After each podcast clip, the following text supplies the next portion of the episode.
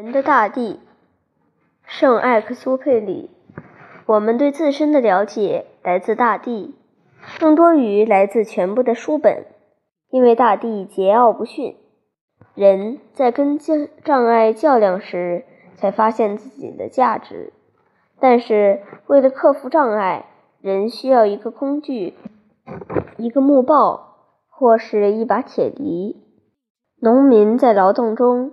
逐渐窥探到自然界的一些奥秘，他挖掘到的真理是无处不在的。同样的，飞机这一个航空运输的工具，也使人接触到所有这些古老的问题。在我眼前，总是呈现着我在阿根廷出航之夜的景象。这是一个昏暗的晚上，原野上看不到别的。只有像星星般闪耀着的三三两两掉落的灯光，在茫茫夜色中，每点火光都显示着一个心灵的奇迹。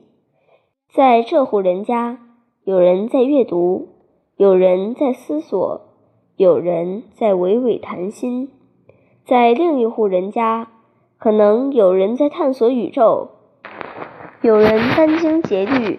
在计算仙女座的星云，那里有人在恋爱。原野上绵延不断的闪烁着这些暗淡欲灭的火光，还有最隐秘的，那是诗人的火光、教师的火光、木工师傅的火光。但是介于这些有生命的火光之间，又有多少扇关闭的窗户，多少点熄灭的灯火？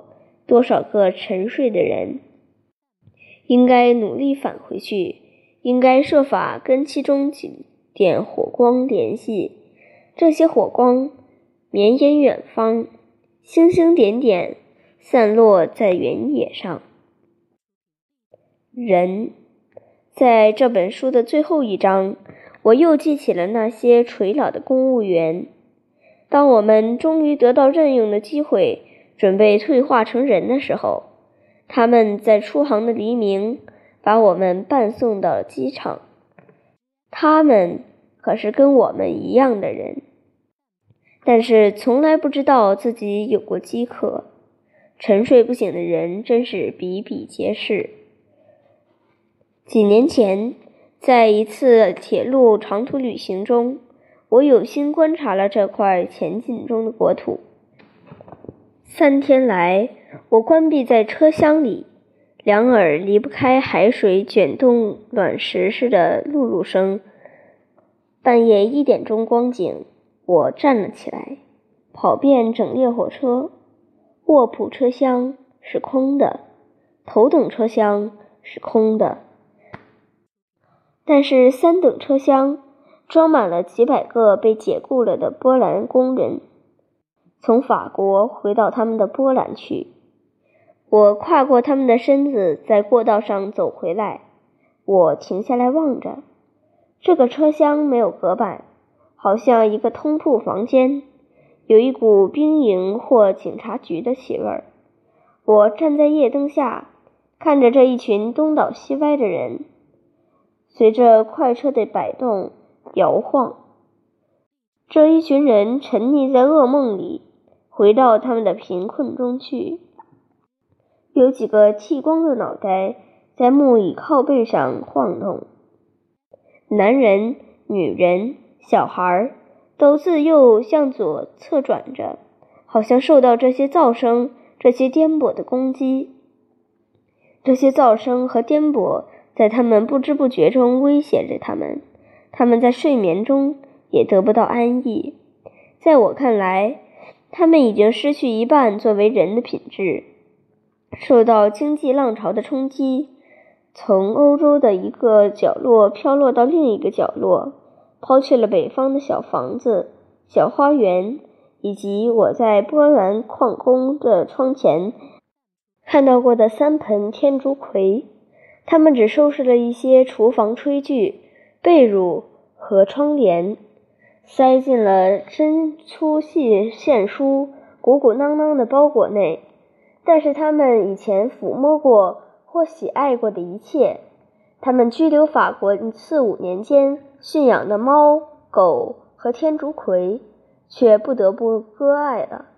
他们随身只带了这些厨房的神物：一个婴孩在吮吸一个困倦的昏昏欲睡的母亲的乳房。在这个荒谬凌乱的旅途上，生命也在传递。我瞧了瞧父亲，头颅如同石头一样沉重和光秃，在不舒服的睡眠中，身子折成两段儿。蜷缩在工具服内的是一身瘦骨，那个人简直是堆泥，如同夜半更深。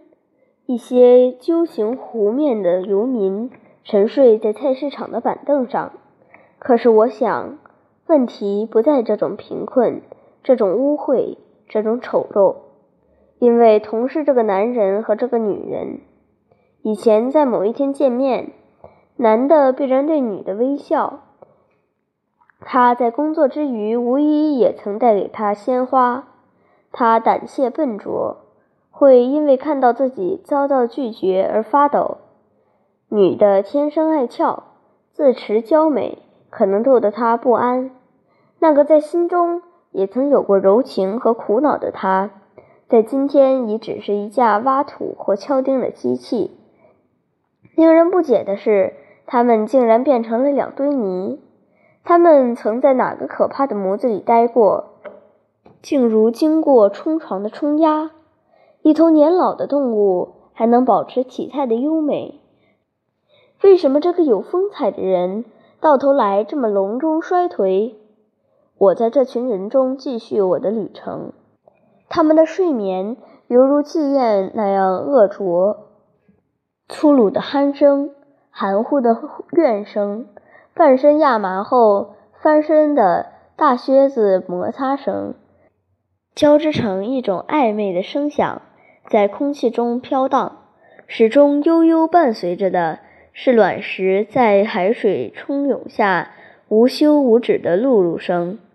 我面对着一对夫妻坐下，在丈夫与妻子之间给那个孩子解出来一个位子。他睡着了，但是他在睡梦中转过身来，在夜灯下露出了他的面孔。啊，多可爱的脸蛋儿！这对夫妻生下了一枚金果。这对行动蹒跚的丑人儿居然养出了这么一个娇媚的小孩儿。我俯身注视着这个光洁的前额，这两片可爱的微撅的嘴唇。于是我对自己说：“这是一张音乐家的脸，这是童年的莫扎特，这是有锦绣前程的生命，传奇中的王子。”跟他没有两样，得到保护、关心和培育，以后他做什么不成呢？花园里培养出一种新品种玫瑰，所有的园丁都大为激动。人们把玫瑰隔离、培栽、促其生长，但是没有培养人的园丁。在冲床中，童年莫扎特会和其他孩子一样，会被打上。同样的烙印，在夜总会污泥浊水中，莫扎特也会把堕落的音乐视作最高的享受。莫扎特被判了死刑。我回到自己的车厢，我想着，这些人并不为他们的生命感到难受。在这里叫我痛心的不是慈善事业。问题也不在于对着一个永不收口的创伤表示一番同情。那些深受创伤的人并不感到痛创伤的痛苦，损失的不是个人，不妨说是整个人类。我不相信怜悯。令我痛心的是园丁这种观点。令我痛心的不是这种贫困，人在贫困中。日久也会像在懒惰中一样安之若素。东方人在赤贫中生活，几世纪来处之泰然。令我痛心的事儿，不是靠慈善机关的菜汤能够医治的。令我痛心的不是这对瘦骨，这个女身，这种丑陋，而是在所有这些人身上多多少少都有一个被扼杀的莫扎特。